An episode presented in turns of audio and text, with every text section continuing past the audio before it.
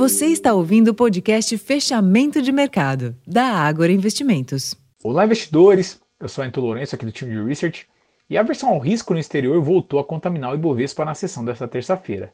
Desta vez, indicadores fracos na China e mistos nos Estados Unidos realimentaram as preocupações em relação à atividade econômica de ambos os países e eventuais impactos nas demais regiões do globo. Na China, produção industrial, vendas no varejo e investimentos em ativo fixo vieram abaixo do esperado, enquanto na maior economia do mundo, o índice de atividade industrial também ficou aquém da previsão. Com este pano de fundo, os principais índices de Nova York fecharam o dia com quedas em torno de 1%, pressionados também pela deterioração de papéis do setor bancário após notícias de que a FIT pode rebaixar o rating de uma dezena de bancos americanos.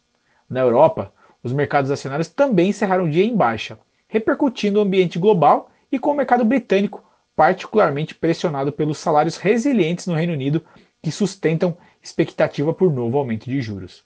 No Brasil, o Ibovespa chegou a esboçar um comportamento positivo no início da sessão, porém perdeu força e ainda na parte da manhã virou para o campo negativo, onde sustentou o movimento até o final do dia e confirmou a 11ª queda consecutiva. O principal índice da Bolsa Brasileira recuou 0,55% na sessão aos 116.171 pontos, com giro financeiro de pouco mais de 26 bilhões de reais. No câmbio, o dólar avançou a 0,43% frente ao real, cotado a R$ 4,99. Esta foi a nona alta da moeda dentro do mês de agosto em 11 sessões. Por fim, o reajuste nos combustíveis promovidos pela Petrobras e as incertezas e ruídos no cenário fiscal além do dólar exterior, sustentaram a alta das taxas ao longo da curva de juros a termo. Bom, pessoal, esses são os destaques para esta terça-feira. Eu vou desejando a todos uma excelente noite e até a próxima.